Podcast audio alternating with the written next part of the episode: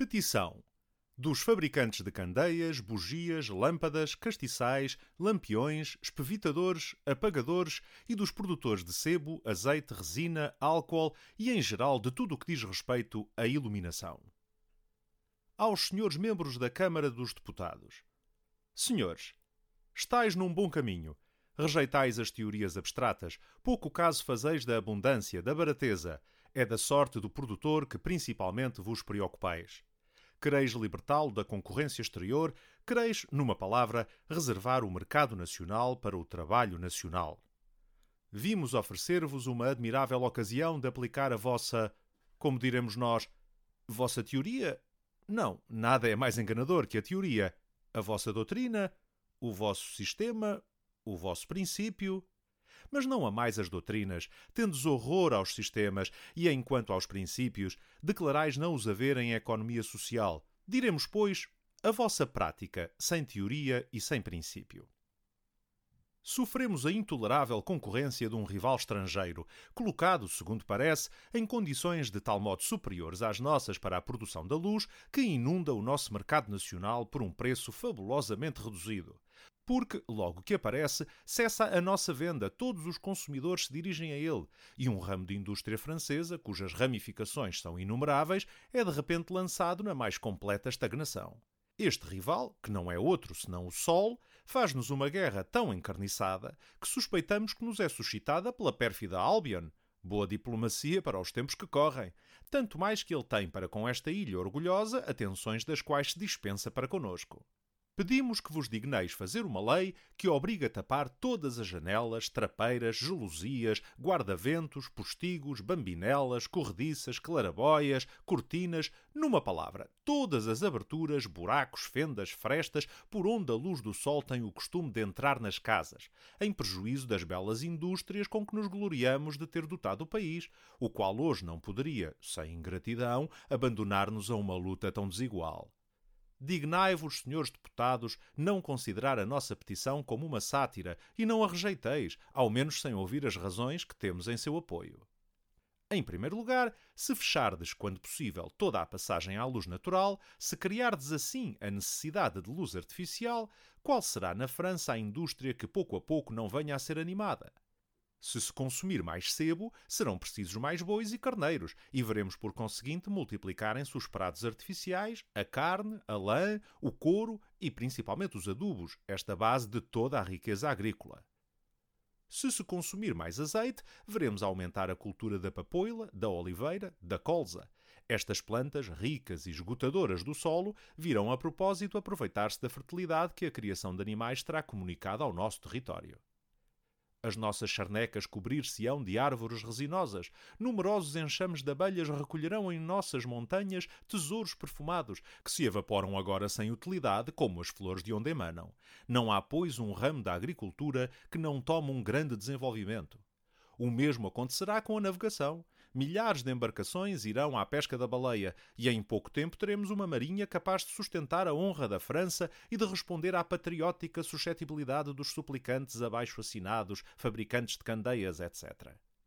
Mas que diremos nós dos artigos de Paris? Imaginai as douraduras, os bronzes, os cristais em lâmpadas, em castiçais, lustres, candelabros, brilhando em armazéns espaçosos, comparados aos quais os de hoje são apenas umas pobres baiucas. Não há ninguém, desde o pobre resineiro no alto da sua duna até ao triste mineiro no fundo da sua escura galeria, que não veja aumentar o seu salário e o seu bem-estar. Dignai-vos refletir nisto, senhores, e ficareis convencidos de que não há talvez um único francês, desde o opulento acionista Dozan até ao mais humilde vendedor de mechas, cuja condição não melhore com o conseguimento da nossa petição. Nós prevemos as vossas objeções, senhores, mas nenhuma só nos oporeis que não tenhais ido coligir nos livros usados pelos partidários da liberdade comercial. Ousamos desafiar-vos a pronunciar contra nós uma palavra que se não volte logo contra vós mesmos e contra o princípio que dirige toda a vossa política. Dir-nos-eis que se nós lucramos com esta proteção, nada ganhará a França por ser o consumidor quem pagará as despesas? Responder-vos-emos vós já não tendes o direito de invocar os interesses do consumidor. sempre que ele se tem achado em luta com o produtor, em todas as circunstâncias o haveis sacrificado, tendo-lo feito para animar o trabalho, para aumentar o domínio do trabalho. Pelo mesmo motivo, deveis fazê-lo ainda. Vós próprios tendes prevenido a objeção, quando vos diziam o consumidor é interessado na livre introdução do ferro, do carvão, do sésamo, do trigo, dos tecidos. Sim, dizieis vós, mas o produtor é interessado na sua exclusão. Pois bem, se aos consumidores interessa a admissão da luz natural, aos produtores não interessa menos a sua interdição. Mas, dizeis ainda, o produtor e o consumidor não fazem senão um. Se o fabricante ganhar com a proteção, fará ganhar o agricultor. Se a agricultura prosperar, ela abrirá mercados para as fábricas. Pois bem, se nos conferis o monopólio da iluminação durante o dia, em primeiro lugar compraremos muito sebo, carvão, azeite, resina, cera, álcool, prata, ferro, bronze, cristal, para alimentar a nossa indústria. E além disso, enriquecidos nós e nossos numerosos fornecedores, consumiremos muito e derramaremos o bem-estar em todos os ramos do trabalho nacional. Direis que a luz do sol é um dom natural e que repulsar este dom seria repulsar a própria riqueza sob o pretexto de animar os meios de a adquirir? Mas tendo cuidado, que levais a morte ao coração da vossa política.